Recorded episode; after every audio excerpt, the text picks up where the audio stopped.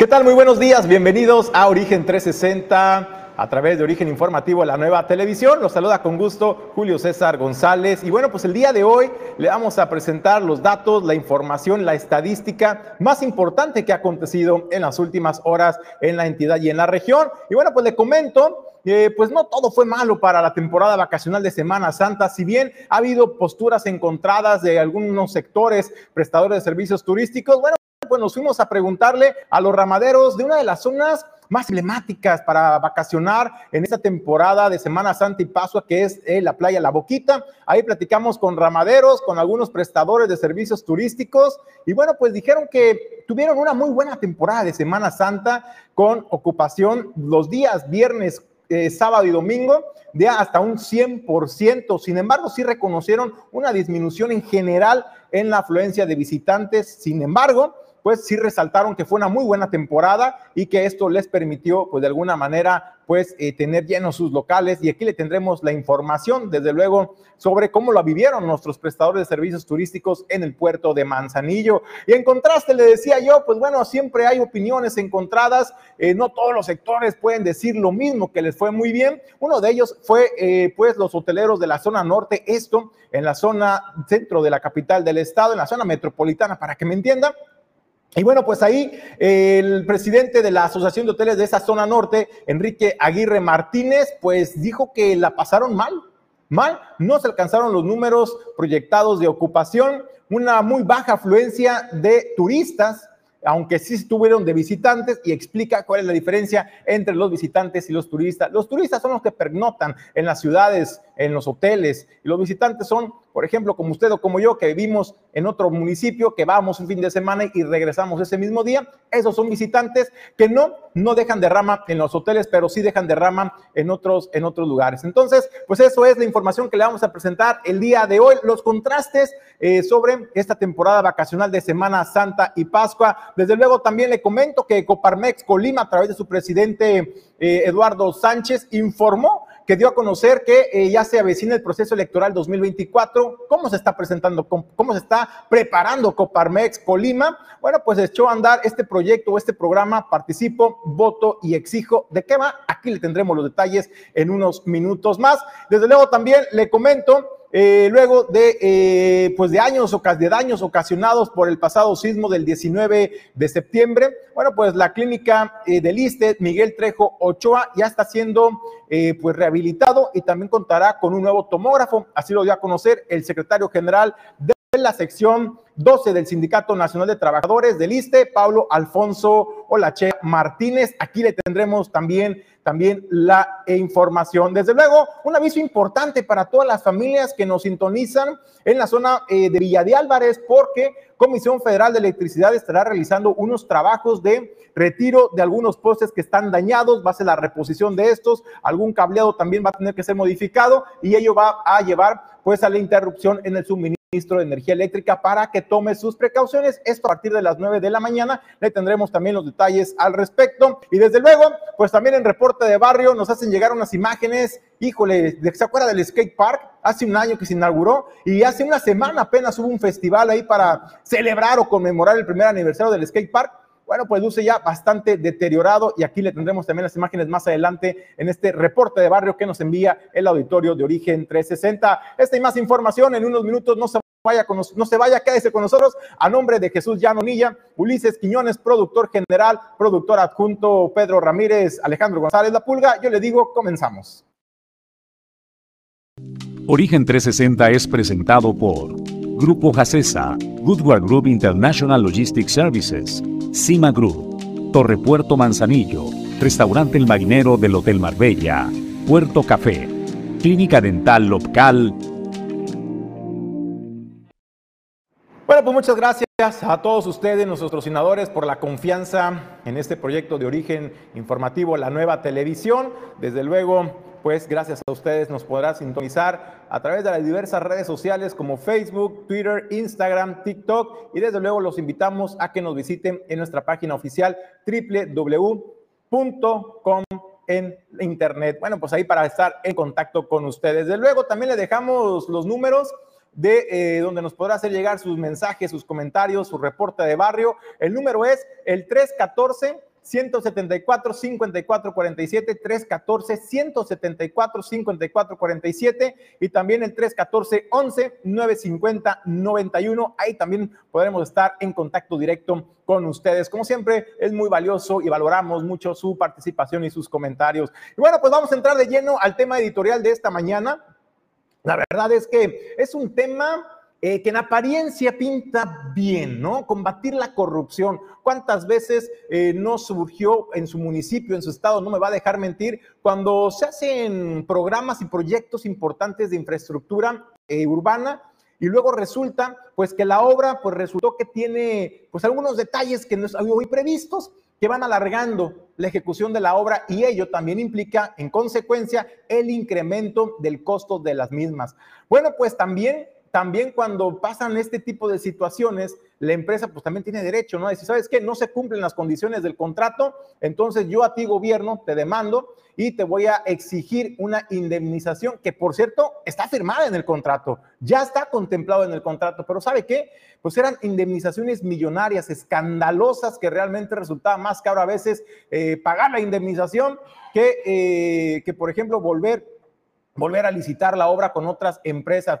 Bueno, pues el presidente de la República, Andrés Manuel López Obrador, eh, presentó, presentó una iniciativa de reforma que busca precisamente permitir la terminación anticipada y unilateral, es importante que se escuche esto, unilateral de contratos con empresas privadas sin necesidad de indemnización según fuentes cercanas, la propuesta incluirá la modificación de 23 leyes con el objetivo de incluir una cláusula exorbitante o determinación anticipada en todos los contratos nacionales o internacionales de adquisiciones de obra pública. Esto de acuerdo a este documento que envía el presidente de la República pues al Senado y es que le comento el artículo 11 de la Ley Federal de Procedimientos Administrativos de la propuesta pues establece que no procede el resarcimiento de daños o perjuicios en casos en los que la revocación o terminación anticipada se motive en hechos o actos de interés público, general o social, o en la preservación de los bienes comunes o la seguridad o integridad de las personas, instituciones nacionales. En los casos que se deba pagar indemnización, precisa también esta propuesta enviada por el presidente de la República, establecerá límites en los montos que se deben pagar únicamente en casos que involucren procedimientos jurisdiccionales o arbitrales. Pero bueno, esta propuesta busca evitar reclamaciones fraudulentas o desproporcionadas, ¿no? Que muchas veces eh, les tocaba asumir a los gobiernos y ese, esas indemnizaciones, pues no se pagan con dinero del presidente o de los gobernadores o presidentes municipales, se paga con el dinero de los impuestos que usted como ciudadano está eh, obligado eh, a cumplir. Y bueno, pues también lo, que no se dijo, lo que no se dijo, pero aquí se lo vamos a contar, es que dentro de esta reforma enviada por el presidente, pues también contempla la letra chiquita. Ya sabe que siempre hay letras chiquitas. ¿Cuáles son estas letras chiquitas? Bueno, pues además pretende modificar, y escuche usted, el artículo 19 de la Ley de Obra Pública y Servicios Relacionados para permitir la ejecución de proyectos prioritarios sin la necesidad de contar con los permisos legales adecuados. Ojo, esta está contemplado dentro de este paquete de reformas. ¿Y qué es lo que pretende el presidente? Bueno, pues lo que ya ha venido haciendo, caramba, ¿no? No es algo que quiera hacer, es algo que ya ha venido haciendo. Y es, por ejemplo, tenemos el caso del aeropuerto Felipe Ángeles, tenemos el caso también, por ejemplo, del tren Maya, ¿no? Alguna de las obras estratégicas del proyecto del gobierno en donde arrancaron las obras, arrancaron los proyectos sin tener los estudios técnicos suficientes, necesarios y los permisos, desde luego, también en el caso particular del tren Maya, los permisos medioambientales. No por ello el, proyecto del tren Maya ha tenido varios reveses, varios amparos en algunos de sus tramos, porque en los trazos originales han tenido que ser modificados porque pues simplemente no es viable pasar por donde se tenía proyectado en un inicio y ello ha llevado a la modificación en varias ocasiones de este proyecto o de este trazo del tren Maya. Bueno, pues a esto que ha hecho el presidente, por ejemplo, eh, particularmente en el caso del tren Maya, es lo que buscan hacer en todas las obras y proyectos que ellos consideren estratégicas y beneficiosas para el país. Es decir, que se pueden arrancar sin proyectos, sin permisos, sin notificaciones de ningún tipo. Además, también está el tema de la expropiación. Sí, así como lo escucha, sí es por interés de la nación y no hay acuerdos o convenios con los propietarios de los predios, de las viviendas por los donde se va a realizar determinada obra, bueno, pues también se reserva el derecho de la expropiación, algo que ya está tomando cada vez más fuerza en el gobierno de México. Ese es, ese es el tema editorial el día de hoy. Déjenos sus comentarios, qué piensa al respecto sobre pues esta reforma que se envía al Senado para su análisis y aprobación. Le estaremos dando seguimiento. Déjenos sus comentarios, qué piensa al respecto y con gusto le vamos a dar nosotros eh, lectura y apreciamos desde luego sus comentarios. Bueno, pues vamos a entrar en los temas la mañana de este, de este jueves. Le comento, le comentaba yo en el avance informativo. No todo fue malo para los prestadores de servicios turísticos, particularmente platicamos con los ramaderos de la playa La Boquita, una de las zonas eh, pues, más concurridas en temporada de vacaciones. Ahí ramaderos como Salvador Zárate de la ramada Eureka, por ejemplo, eh, nos informaba que en los días santos, viernes, sábado y domingo, sí se registró un lleno total del 100%. Sin embargo, hacía la reflexión que el año pasado eh, se tenía una ocupación de hasta un 120%, es decir, sí hubo mayor cantidad de visitantes en este balneario popular en la zona de La Boquita, sin embargo, en cuanto a ventas, pues dice, pues sí, nos fue bien y ahí vamos avanzando poco a poco. Lo que resta de esta temporada de Semana Pascua, también esperamos tener una cantidad importante de visitantes, aunque menor a la de Semana Santa, pero en general ha, ido, ha sido muy, muy benévola esta, esta temporada vacacional para los prestadores de servicios turísticos. Mira, lo que fue la Semana Santa, lo esperado, que era viernes, sábado y domingo, estuvimos al 100%. Eh, normalmente eh, son los días que esperamos del 100% de gente. Ha habido temporadas que hemos tenido hasta 110, 120. Lo que es antes de Semana Santa, lo que viene siendo el domingo Ramos, lunes, martes, miércoles de Semana Santa, estuviéramos, estuvimos como en un 60, 70% que es bueno, no, no, es, malo, es bueno. Ahorita con lo que es Semana de Pascua, que es luna, es que el, año, el año pasado empezamos a notar un cambio de al año antepasado, que, que, íbamos saliendo casi de la pos este pandemia, pandemia y este y estaba viniéndose la gente. Y fue cuando nos empezamos a dar cuenta que ya se estaba poniendo esto normal.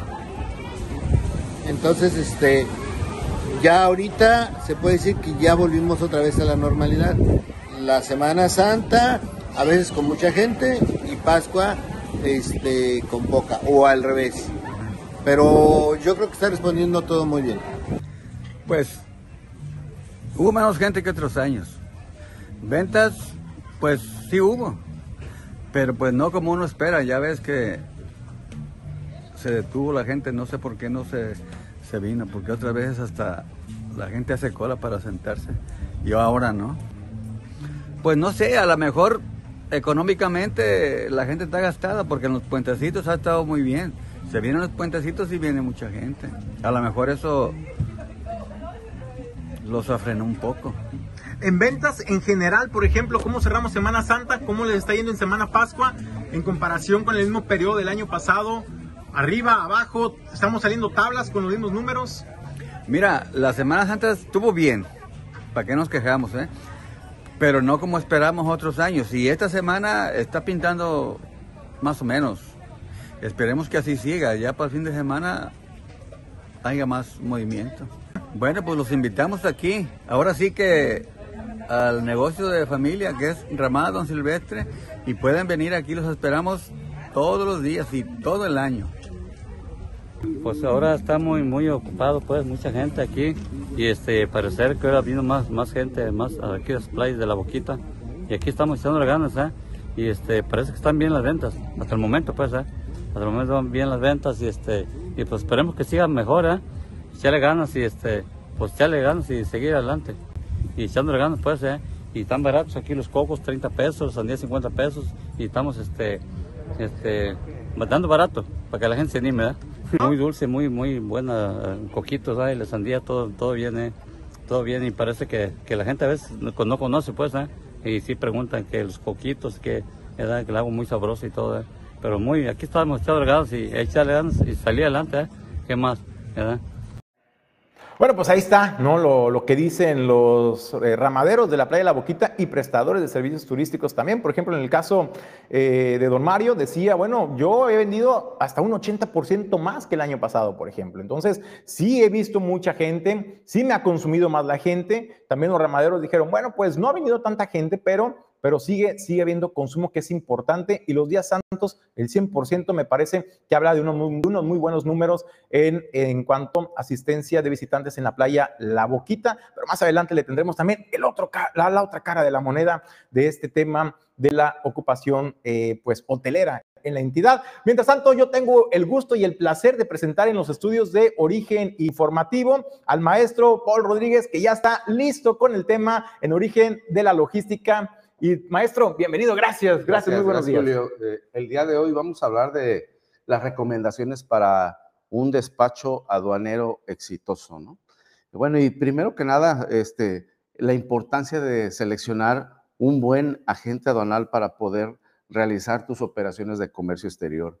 Muchas veces hemos escuchado eh, historias de terror donde empresas grandes de, o medianas a grandes, donde han contratado servicios de, agenciamiento aduanal y no conocen los proveedores. Es muy importante el tener una referencia, incluso hacer un esfuerzo y poder visitar eh, en el lugar donde vas a tener tus operaciones de comercio exterior. Eh, muchas ocasiones eso te marca la diferencia, donde puedes darte una idea de la infraestructura de la gente aduanal, si es una empresa bien consolidada en el medio y sobre todo de su capacidad instalada, de su recurso humano, del talento que tiene a su disposición brindar el servicio de comercio exterior. Esto sin lugar a, dudas hace la diferencia. Recordemos que por ahí hay un dicho que dice que lo barato sale caro. Muchas veces las empresas toman decisiones en base a presupuestos, pero a veces no tienes que escatimar si tú te dedicas al comercio exterior en, en buscar alternativas de muy bajo costo. ¿Por qué? Porque hay empresas que también, eh, eh, como en todo, en todo rubro, existen eh, empresas que subarrentan estos servicios y obviamente no pueden o no disponen de los medios, este, tanto de asesoría y de procesos para poder hacer un, buen trabajo y dar una buena asesoría a sus clientes. obviamente, el que tú puedas también conocer o irte más a fondo con tu proveedor de servicio es que puedas también palpar las relaciones que tiene este, eh, tu proveedor o tu futuro proveedor de servicio con los demás actores que intervienen en la cadena de suministro. Hoy en día, sin lugar a dudas, es muy loable el que y rescatable que un proveedor de servicio tenga los, los buenos contactos con las autoridades gubernamentales, con los recintos fiscalizados, con los este, eh, transportistas, con las líneas navieras, para que también esto también pueda ayudarte para poder realizar un despacho en comercio exterior lo más expedito. Y también, sin lugar a dudas, el que tú cuentes con eh, un agente aduanal que esté debidamente certificado, también te brinda mayor certeza jurídica. Una empresa que cuenta con certificaciones en el ISO 9000, certificaciones OEA, eh, sin lugar a dudas te puede dar una, un grado de, certidumbre mayor porque ya tiene estándares o procesos bien establecidos que obviamente esto también te van a dar una claridad eh, en los procesos tanto de las importaciones como de las exportaciones. Otro punto que no hay que descuidar es eh, antes de comprar, infórmate de los requisitos que requiere cumplir tu producto. Sin lugar a dudas, este es uno de los temas también medulares, porque muchas ocasiones algunas empresas compran mercancías y cuando la, mercancía ya se encuentra en el país, ya sea en frontera o en un aeropuerto o en un puerto marítimo, se encuentran con la sorpresa con que ese producto en especial requiere un padrón sectorial, requiere algún tipo de permiso de alguna autoridad federal, permiso de la Secretaría de Economía, de Salud, de, de SADER.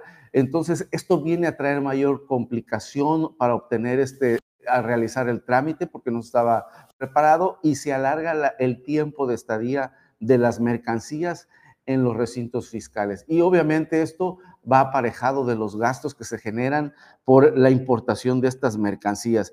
Entonces, esto es vital. Eh, acércate con tu agente aduanal para que te pueda asesorar.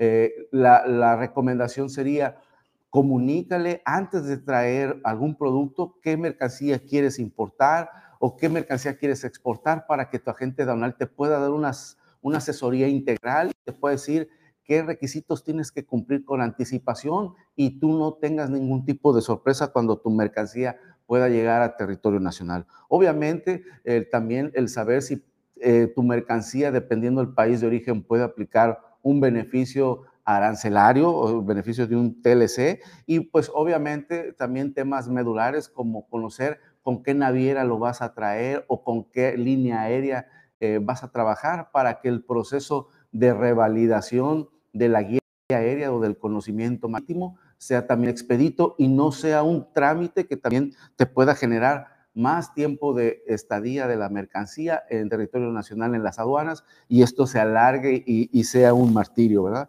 También otro tema que siempre hay que considerar ser tener reuniones de acercamientos con tu agente aduanal, reuniones operativas. ¿Esto con qué finalidad? Bueno, pues obviamente para que eh, te pueda dar la orientación de cuál sería la estrategia que sería para que llevaría a cabo en la ejecución práctica de, la importación o de la exportación de tu mercancía. Hay un una universo muy eh, amplio del tipo de mercancías y a veces las condiciones incluso logísticas del puerto. No, no, es lo mismo importar una mercancía en un peak season que en una temporada baja o, si afecta el año, nuevo, el año nuevo chino. Por ejemplo, todo este tipo de, de, situaciones se tienen que considerar y obviamente la gente anual te puede asesorar de cómo de qué diferentes opciones se pueden realizar con tus mercancías para agilizar tus despachos.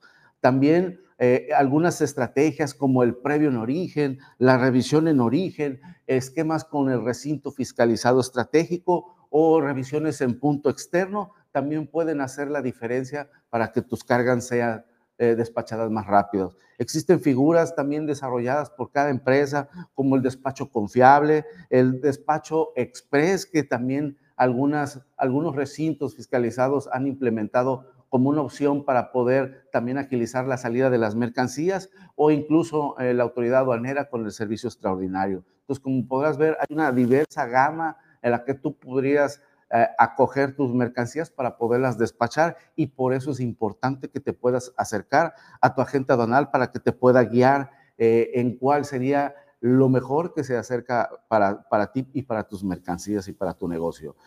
obviamente también analizar el transporte terrestre. ¿Cuál sería para ti la mejor opción de utilizar el transporte terrestre? En, el argot ah, aduanero y de comercio conocemos las cargas que vienen en términos de línea o no liner, el transporte que es asignado por la línea naviera o el que cuenta y riesgo del propio importador o a través también de un reexpedidor de carga o forwarder. Todas estas opciones o estas variables traen diferentes ventajas y desventajas y esto es lo que también te tienes tú que asesorar. Ejemplo, con una línea naviera, la solicitud de transporte en algunos casos y con algunas navieras se tiene que realizar con 48 horas de anticipación a la fecha del despacho. Y como verás, pues la planeación es obviamente algo que puede marcar la diferencia. Y esto, si no lo tienes considerado, podría también afectar el tiempo de permanencia. También si tú puedes o no, o no descuidas o no más en cuenta este, este tipo de, detalles, podría, podrías encontrarte con la gran sorpresa que tienes que contratar el transporte y no te diste o no te anticipaste a buscar alguna opción económica viable, comparar tres proveedores con tres, con tres cotizaciones para que tú puedas elegir o incluso tu propio agente aduanal el que te pueda brindar ese servicio. Pero es, es muy importante y no dejarlo de ver. Y bueno, ¿y cuál es el papel que tiene que desarrollar eh, o, o que desarrolla el transportista durante el proceso de despacho? Bueno, pues es simplemente la comunicación. ¿Qué es lo que debe de informar el transportista y qué es la información que debe de informar el agente aduanal. El agente aduanal te tiene que informar del resultado de la revisión física de las mercancías cuando está en el recinto fiscal, eh, si toda tu mercancía cumple con los requisitos con los que debe ser importada la mercancía y el, el transportista, el pago obviamente de, los, de los impuestos de comercio exterior que también realiza la agente aduanal y si hay algún daño a tus mercancías o, o a, los contenedores si es que se transportan por este medio, daños embalajes y que la mercancía llegue completa y en correcto estado. El transportista, ¿qué te debe de informar? Bueno, pues primeramente la salida de su patio donde concentra sus medios de transporte. Ese debe de haber un primer aviso y debes de asegurarte que el proveedor que tú elijas tenga un localizador GPS para que pueda mandarte las pantallas donde se encuentra la unidad. O sea, hacer rastreable, tener visibilidad de la ruta que va siguiendo el medio de transporte. También una alerta cuando está ingresando al recinto fiscal o recinto portuario, en el caso de las aduanas marítimas, y el momento en que está ingresando ya a, a cargar tu mercancía y está saliendo a la llamada ruta fiscal, que es cuando ya se dirige con rumbo a la aduana. Ahí tu agente aduanal también se encargará de mencionarte si le correspondió desanudamiento libre o reconocimiento aduanero. Y bueno, pues como podrán darse cuenta, es algo complejo, pero yo creo que si tú te acercas a un agente aduanal y que te pueda dar un, una asesoría integral de qué es lo que mejor puede aplicar a tus mercancías, creo que puedes hacer un despacho exitoso. Hay casos que se han logrado en el día cero, en el día siguiente. Y bueno, pues obviamente siempre la anticipación es la clave de toda logística de comercio exterior. Maestro, pues como siempre muy interesante los temas. Ya escuchó al maestro Paul Rodríguez las recomendaciones. Si estás interesado en importar o en exportar alguna mercancía, asesórate primero y evítate dolores de cabeza innecesarios. Muchas gracias, maestro. gracias por la invitación. Inicia con el sueño de conectar el mundo por mar, aire y tierra. Dueño del mar Goodward Group, más de 80 años de ser el operador logístico que te conecta al mundo. Grupo Jacesa, más de 30 años en Manzanillo. Cuenta con la mejor terminal de carga general de los puertos de México. Terminal de servicios, transporte y servicios aduanales. Si deseas importar o exportar desde Manzanillo, Grupo Jacesa es tu aliado confiable.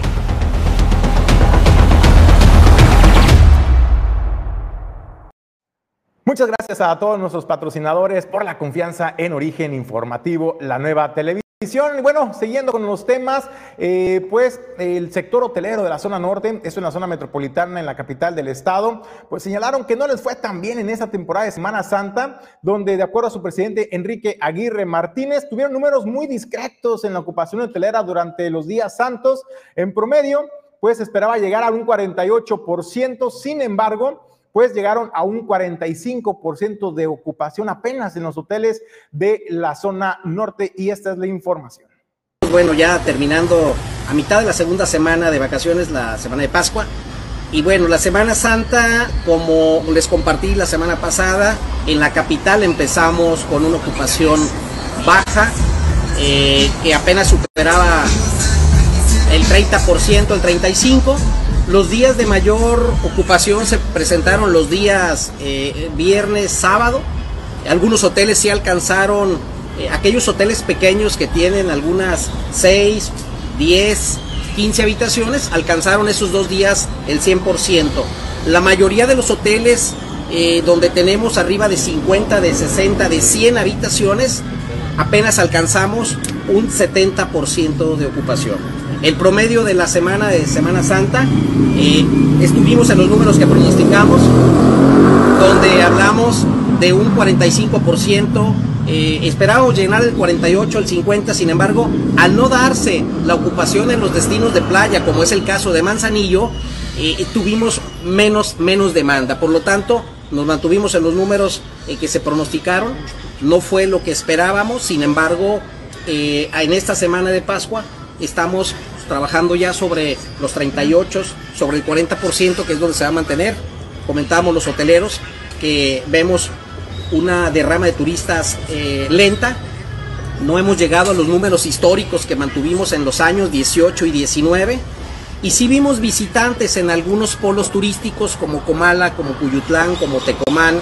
Eh, en algún momento aquí el centro de Colima presentó la, derrama de visitantes que vienen y que no pernoctan, que consumen y se van. Por lo tanto, eh, son números muy discretos los que tuvimos en la Semana Santa y estamos teniendo en la Semana de Pascua números, digamos, bajos. Hay que diferenciar muy bien qué es un visitante. Aquel visitante es el que viene, eh, convive menos de 24 horas, no pernocta, no ocupa habitación y se retira del destino. Eso lo vemos mucho en Comala, por ejemplo, en Cuyutlán, en las playas de Tecomán e inclusive en Manzanillo. También lo vimos aquí en Colima Centro, el visitante que llega y que viene de las diferentes ciudades o pueblos, genera la visita y se retira. Aquellos que pernoctan más de 24 horas se consideran turistas, por eso es muy importante saber hablar del tema. Y el turismo ha venido a la baja. Bueno, pues el presidente de la Asociación de Hoteles de la Zona Norte, Enrique Aguirre Martínez, bueno, pues consideró que no se lograron los números previstos en ocupación debido, ¿sabe a qué? A dos temas particularmente, la inseguridad y desde luego también la falta de promoción turística. En reunión con los hoteleros eh, hemos visto eh, que no se han hecho las campañas de promoción turísticas de manera adecuada, en tiempo, en forma y no estamos moviendo los mercados correctamente. Eh, tenemos que hacer algo, sí, tenemos que organizarnos como iniciativa privada para hacer de alguna manera campañas que sean mejor dirigidas, acompañadas y por supuesto que esperamos que el gobierno del estado a través del fideicomiso de promoción ya se ponga a hacer las campañas que tienen que hacer en tiempo y forma. Les voy a decir algo, ahorita ya casi estamos a punto de entrar a mayo, ya debemos de estar promocionando el verano si nosotros queremos tener una ocupación que empiece a recuperar los números históricos, tenemos que trabajar con mayor anticipación y con mejor eh, esfuerzo, colocando bien los recursos en donde debe de estar, que son en los mercados, en Guadalajara, en León, en Morelia, en los pueblos de Michoacán, en Ciudad de México, en el Estado de México, pero de una manera muy efectiva. Es la única manera que vamos a poder contrarrestar. También hay otro factor que nos afectó, que hay que decirlo, es el tema de inseguridad. No está en nuestras manos. Sin embargo, por supuesto que afectó que el turismo llegara con mayor afluencia a la ciudad de Colima. Bueno, pues ahí está los comentarios, la opinión del sector hotelero en la zona norte del estado de Colima. Bueno, yo tengo el gusto de saludar y presentar en los estudios de origen informativo a la doctora Karina Ram, porque hoy es jueves, jueves de El origen de tu salud. Esto es El origen de tu salud.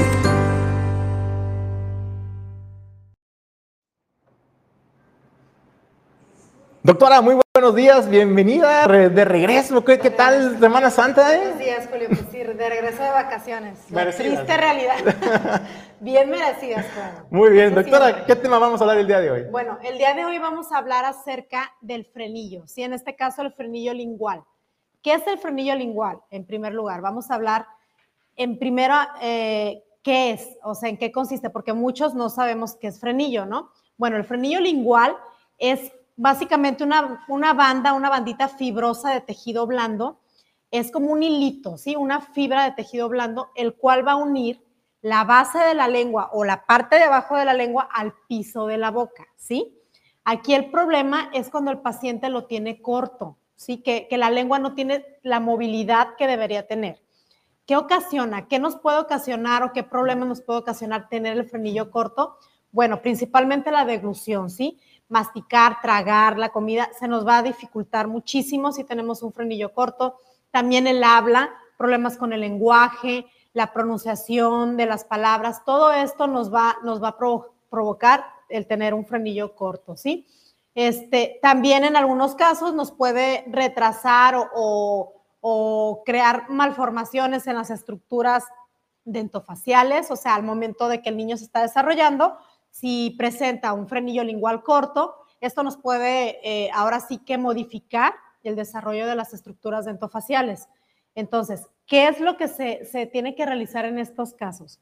Bueno, generalmente el paciente llega porque es que, ¿sabe qué, doctora? Me mandaron a mi hijo eh, porque pues, no puede hablar bien, eh, de la escuela nos, nos mandaron a, hacerle estudios con una maestra de fonación, la, la maestra me mandó con el dentista para verificar cómo, cómo está el frenillo lingual, que no esté corto. Bueno, aquí es cuando nos damos cuenta, ¿sí? Los papás generalmente se empiezan a dar cuenta con sus hijos desde niños, ¿sí? Se empiezan a dar cuenta que el niño no pronuncia bien las palabras para su edad, eh, que no tiene un desarrollo de lenguaje correcto. Al momento de deglutir también hay problemas de deglución. O sea, aquí es cuando acuden con nosotros para descartar que sea problema del frenillo, ¿sí? Bueno, aquí lo que se hace es revisamos al niño o al, paciente, eh, verificamos que el frenillo esté correcto, ¿sí? que tenga el tamaño correcto. ¿Cómo verificamos esto? Si el niño o la persona no puede llevar la lengua hacia el paladar, o sea, que la lengua, la punta de la lengua toque el paladar, aquí es cuando nos damos cuenta que obviamente tiene el frenillo lingual corto, ¿sí? ¿Qué procedimiento se realiza? O sea, ¿cómo corregimos este tipo de situación? Bueno, se lleva a cabo, es un procedimiento totalmente ambulatorio, se realiza en el consultorio dental, eh, se coloca anestesia local, eh, es un procedimiento bastante sencillo, generalmente es de 40 minutos a una hora. Eh, generalmente se realiza con un bisturí. Lo que hacemos es cortar el frenillo y ahora sí que quitar todo el exceso que hay de, tejido blando de frenillo lingual y así logramos que la lengua tenga mayor movilidad. ¿sí? Hoy en día también se utiliza láser terapéutico para eh, realizar este tipo de, de procedimientos y con el láser obviamente la inflamación es menor, la recuperación es un poquito más rápida, pero de cualquier forma, ya sea con bisturí, electrobisturí o láser, llegamos al mismo objetivo que queremos, ¿sí? Aquí ya logramos que la, que la lengua tenga más movilidad y aquí ya logramos que el niño pueda deglutir mejor o la persona, el paciente pueda deglutir mejor, masticar mejor los, alimentos, tragar mejor, hablar mejor. Aquí es muy importante realizar este procedimiento si se dan cuenta los padres de familia desde niños, ¿sí? Para evitar que en un futuro el niño ya tenga un, problema de lenguaje más crónico. Y aquí sí, obviamente, al realizar la frenectomía o frenilectomía, quizás después el niño necesite alguna terapia de lenguaje para ahora sí que corregir lo que ya se afectó en el tema del, del habla, ¿sí? Entonces es un procedimiento de verdad bastante sencillo. Otra cosa que quiero mencionar es que también, aparte del frenillo lingual, también generalmente a mí me han tocado pacientes que tienen el frenillo labial, tanto superior como inferior corto. El frenillo labial se encuentra exactamente entre los dientes centrales, arribita, haz de cuenta que es una bandita fibrosa igual de tejido blando, el cual va pegado en el labio por dentro y se une exactamente en la encía donde está entre los dos dientes centrales, ¿sí? Ahí está la pequeña bandita fibrosa que, podemos observar, exactamente pegada en el labio por dentro superior hacia la encía que va a separar los dientes centrales superiores y también inferiores, ¿sí?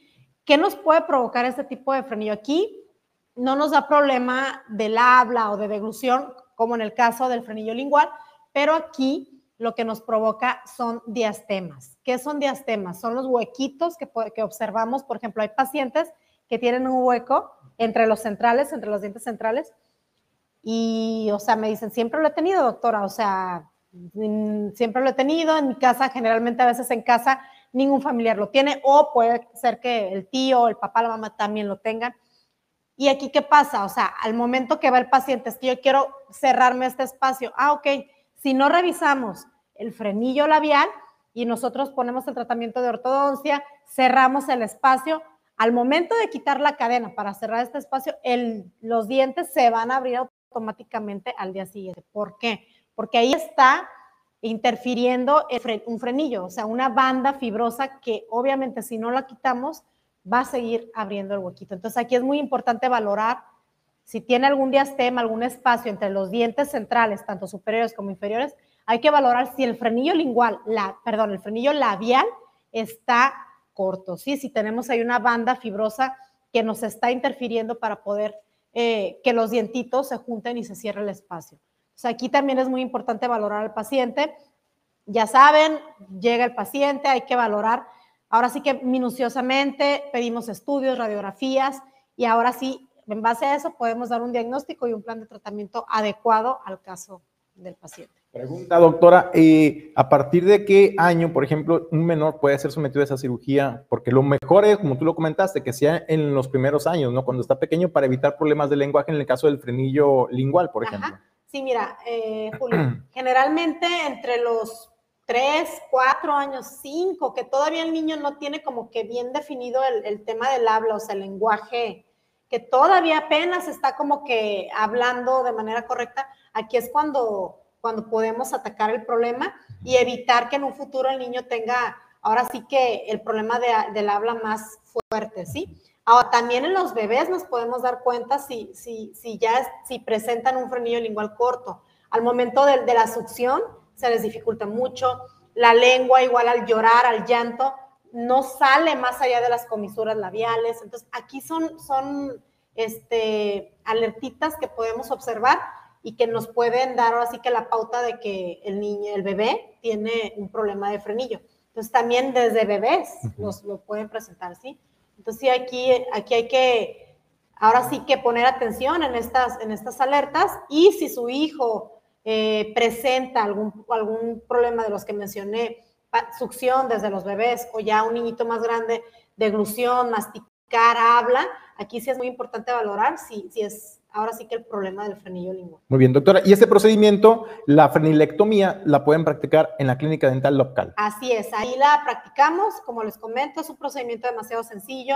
Eh, se aplica anestesia local, o sea, así que la, el área está anestesiada, no hay dolor.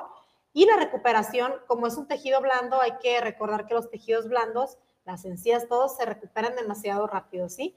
Es, tienen un, un proceso de cicatrización muy bueno, entonces la, el proceso de recuperación es muy, muy rápido y muy cómodo para el paciente. Muy bien. Doctora, ¿dónde podemos encontrar? Bueno, estamos ubicados en Manzanillo Centro, en la calle Emiliano Zapata número 43, y también nos pueden encontrar en Facebook como Clínica Dental Opcal.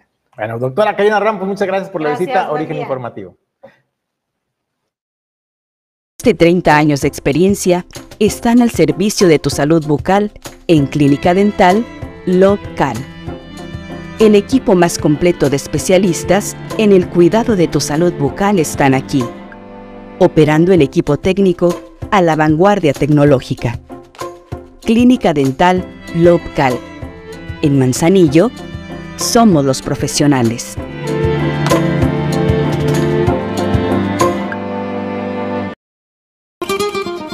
El icono de la cocina española en Manzanillo Restaurante El Marinero del Hotel Marbella. Ven a disfrutar los mejores platillos con los sabores auténticos de España. Restaurante El Marinero del Hotel Marbella. El ícono de la cocina española. Muchas gracias a nuestros patrocinadores por la confianza en Origen Informativo, la nueva televisión. Vamos nosotros a más, a más temas. Le comenta el presidente de Coparmex Colima, Eduardo Sánchez García, pues dio a conocer que ya se están preparando el sector empresarial con miras a las elecciones del 2024. ¿De qué manera? ¿Cuál es el ámbito de competencia? Bueno, pues en lo social, sociabilizar la importancia de salir a votar, de que los trabajadores de las empresas adheridas a Coparmex cuenten con su credencial para votar actualizada, dar permisos especiales a los trabajadores para que puedan realizar este trámite. Además, el día de la jornada, pues también apoyarlos de alguna manera. Y bueno, pues echaron a andar este programa que se llama Participo, Voto y Exijo. En cuanto a la participación ciudadana que impulsa Coparmex, cada proceso electoral hay que destacar que Coparmex desde la Comisión de Jóvenes Empresarios tenemos una campaña que impulsamos en la cual eh, como organismo empresarial nos hemos destacado siempre como un organismo altamente político, cero partidista. Y bajo ese principio es la conducta que rige el actuar de Coparmex a nivel nacional y por supuesto no puede ser la excepción aquí en Colima. ¿Qué es lo que hacemos en esta campaña? Es una campaña que consiste en tres puntos fundamentales. Por un lado, eh, participo, por otro lado, voto y por otro lado, exijo. Y así es como se denomina esta campaña, se llama Participo, Voto y Exijo. Eh, estos tres pilares son fundamentales para la formación de ciudadanía, para consolidar que los jóvenes, que es hacia donde va enfocada esta campaña, se eh, sumen primero a participar. Y participar tiene que ver con eh, sacar su credencial de elector, Estamos a punto de lanzar y por ahí los haremos partícipes a ustedes, medios de comunicación, para que nos puedan apoyar a difundir esta campaña. Todavía está en un proceso de diseño y esta campaña, les adelanto un poco, tiene como objetivo que desde las empresas podamos generar condiciones, permisos, que es el, principal objetivo que, busca para que los colaboradores de las empresas que conforman Coparmex puedan asistir al Instituto Nacional Electoral en cualquiera de sus locaciones en el estado de Colima a tramitar su credencial para votar. Una etapa que es voto. Se trata de una gran campaña de concientización, de facilitar que la gente vaya a votar, siempre completamente apartidistas, completamente eh, exentos a cualquier indicio, a cualquier índole de favorecer a cualquiera de los candidatos. Nosotros reconocemos que los ciudadanos tienen la capacidad de poder eh, investigar, cuestionar, eh, comentar y reflexionar hacia dónde enfocar su voto, bueno, pues este, este programa eh, pues va orientado particularmente a los jóvenes, lo decía el presidente de Coparmex Colima, porque pues lamentablemente se ha registrado una menor participación de este sector en las pasadas elecciones. Y México pues es un país donde pues hay muchísimos jóvenes y pues tener este nivel de apatía, o de resistencia a participar en las elecciones, pues es algo que se tiene que atender y en ello pues está trabajando también la Coparmex aportando su granito de arena. Vamos nosotros a más información. Bueno, pues el día de hoy por la mañana de la Unidad Municipal de Protección Civil Manzanillo informó de un incendio eh, que se dio en una estructura en la calle Romerillo, esto en la colonia eh, La Joya 2. También ahí se controló, se logró controlar de manera efectiva y en poco tiempo no se reportaron, gracias a esta oportuna intervención de la Unidad Municipal de Protección Civil y Bomberos Voluntarios, personas lesionadas y también se realizó pues el rescate oportuno de un canino, de un de un cachorrito, ¿no? De un peludito de eh, mediana edad que se encontraba al fondo, al fondo de la estructura, en medio, en medio del fuego. Bueno, pues hasta allá ingresaron los elementos de protección civil y bomberos de Manzanillo pues hacer este rescate de este peludo que afortunadamente resultó ileso. Pues ahí está parte del reporte que nos hace llegar el auditorio de origen informativo y desde luego también la unidad municipal de protección civil. Vamos nosotros a más, a más información. Bueno, luego de dos de los daños ocasionados en la clínica doctor Miguel Trejo Ochoa del ISTE, eh, durante el pasado del 19 de septiembre, pues ya se está instalando un nuevo tomógrafo, así lo dio a conocer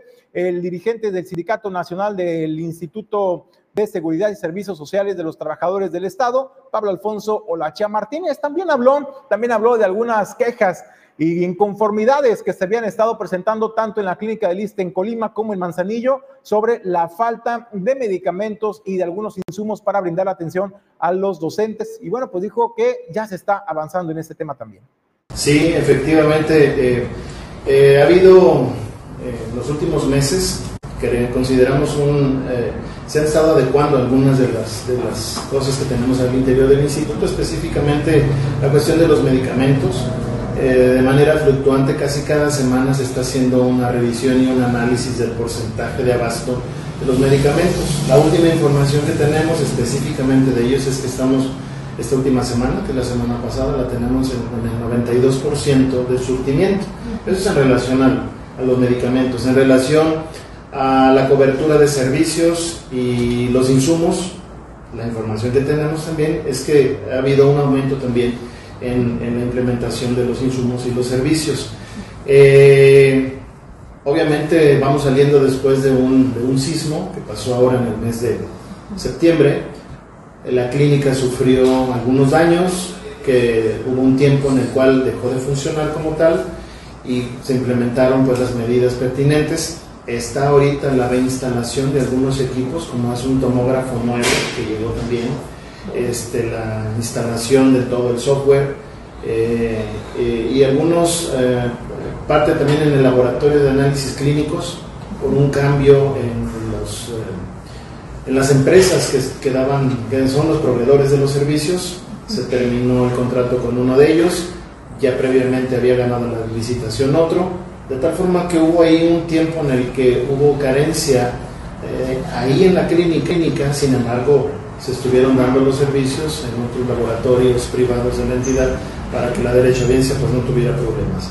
en relación a la atención médica, mm, no hemos tenido problemas importantes, eh, se han seguido dando las atenciones porque el área de consulta de especialidades y consulta familiar no fue dañada durante el sismo, de tal forma que no tuvimos muchos problemas. Entonces, hasta este momento consideramos que la situación eh, en la clínica Trejo Ochoa y en Manzanillo se mantiene estable, sin realmente problemas importantes que, definir ahí. Bueno, pues también sobre los temas de las quejas, las denuncias del sector de los trabajadores por la insuficiencia de medicamentos, de insumos, también la dilación en la atención que se daba, particularmente estas denuncias venían de la clínica del ISTE en el puerto de Manzanillo. Bueno, pues digo que se están atendiendo esas observaciones, esos señalamientos en coordinación con las autoridades eh, de salud correspondientes y que se están empezando a resolver pues estas diferencias y esperemos por el bien de la salud de los derechohabientes que así que así sea. Bueno, pues más información le comento, eh, pues nos hicieron llegar estas imágenes, este reporte de barrio. Eh, muchas gracias por la confianza al auditorio de origen informativo. Se trata del skate park. A un año, a un año de inaugurarse, así, así estaba inaugurada el skate park, pues usted veía, eh, se veía bien, pero ¿qué cree? A un año luce totalmente fracturado el concreto, incluso pues ya con unos parches visibles, ahí se ven, ahí se ven las cuarteaduras del skate park en la superficie de rodamiento particularmente, donde hacen eh, pues eh, los patinadores ahí sus maniobras, ¿no? Sus piruetas. Bueno, pues esta luce fracturada y parchada. La pregunta es, a un año ya luce esta infraestructura totalmente, pues ahí está, ahí está, ahí están las imágenes, las imágenes hablan por sí mismas. En el mensaje que nos hicieron llegar, pues preguntaban quién se hace responsable del mantenimiento, si hay o no hay garantía de obra, eh, porque dice que es evidente la mala calidad de los materiales primero que se utilizaron, que la, digamos, la dureza del concreto o la flexibilidad del concreto no fue la adecuada para el tipo de infraestructura o obra que se pretendía y ello ha llevado a que hoy en día pues luzca así cuarteada, fracturada la, eh, este skate park apenas apenas a un año. Curiosamente, fue hace una semana aproximadamente cuando pues el ayuntamiento de Manzanillo realizó un evento, ¿no? Aventó la casa por la ventana para celebrar el primer año del skate park en la zona de playa. Group, 21 años de ofrecer soluciones logísticas en los principales puertos del país. Movilizamos más de un millón de contenedores en el 2022 en diversos puertos de México, Contamos con recinto fiscalizado estratégico, punto de inspección fuera del puerto, más de 70.000 metros cuadrados para maniobras y espacio para más de 225.000 TEUs. Imparables. Cima Group. Puerto Café inició orgullosamente en el puerto número uno de México, ofreciendo una gran experiencia gastronómica con su panadería artesanal y una rigurosa selección de los mejores cafés de México. Ahora, iniciamos nuestra expansión hacia la capital del estado. Puerto Café, para que inicies bien tu día.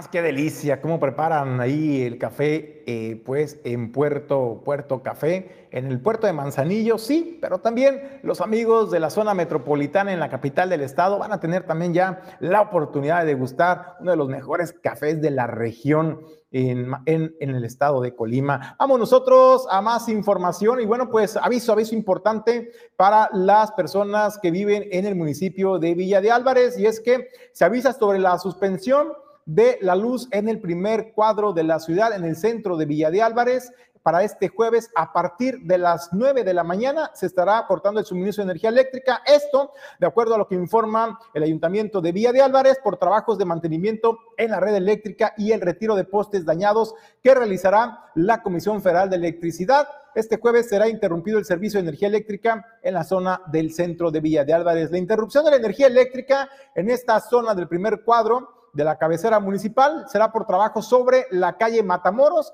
en el tramo de la avenida Benito Juárez a la calle Leandro Valle, misma que será cerrada a la circulación vehicular. Para que usted tome precauciones y se acostumbre a transitar por estas vialidades, bueno, pues tome sus precauciones y vaya por vías alternas y evitar sobre todo molestias y congestionamientos viales. Los trabajos iniciarán a partir de las 9.30 de la mañana de este día jueves y se espera que estén terminando a las 4 de la tarde, eh, tiempo en el que se estaría restableciendo el servicio de energía eléctrica. Así es que ahí está el aviso para todas las familias de Villa de Álvarez, pues tengan, tengan importante este, este tema de eh, corte de energía de suministro eléctrico. Vamos a otros temas y es que Hace unos meses, usted recordará, le presentamos cómo el estrés, la ansiedad, eh, los problemas enfermedades, hay que decirlo, mentales, son enfermedades también mentales, el estrés y la ansiedad, eh, cómo habían estado ganando terreno en el mundo laboral, incluso en el mundo social, cómo repercute este tema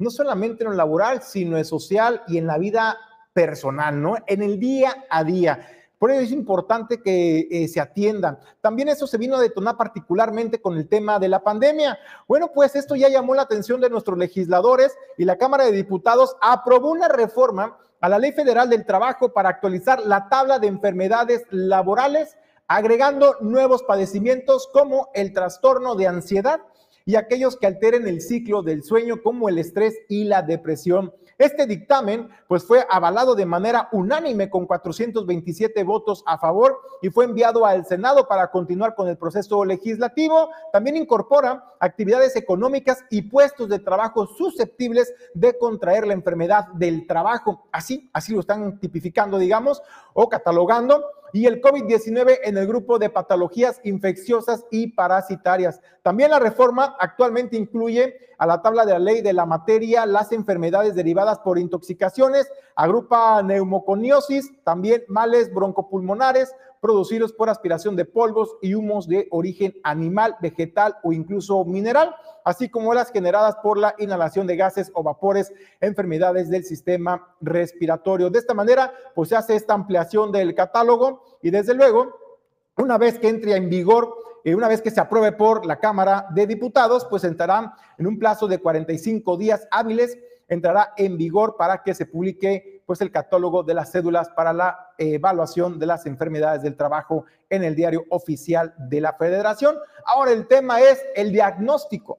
El diagnóstico es importante desde luego, eh, pues desde luego la ansiedad y el estrés se puede detonar o derivar de diversos factores. Puede ser no únicamente o exclusivamente eh, por eh, la jornada o el entorno laboral, pueden ser otros temas, ¿no? de la persona. Entonces ahí será también cuestión de eh, los expertos en la salud, el diagnóstico correcto y que se pueda de alguna manera, pues si estamos hablando que son enfermedades laborales, bueno, pues hasta llegar a la incapacidad para poderse atender de manera oportuna. Por lo pronto, ya, ya es oficial, estas, estas enfermedades eh, mentales de la ansiedad, la depresión, eh, el estrés, ya forman parte, o bueno, podrán formar ya parte en la antesala del catálogo de enfermedades laborales. Con eso nos despedimos del informativo de Origen Informativo. Gracias por eh, acompañarnos, quedarse con nosotros. A nombre de Jesús Llanos Bonilla, Ulises Quiñones, productor general, Alejandro González, La Pulga, Pedro Ramírez, productor adjunto en controles. Yo soy Julio César González. Le deseo que tenga una extraordinaria mañana.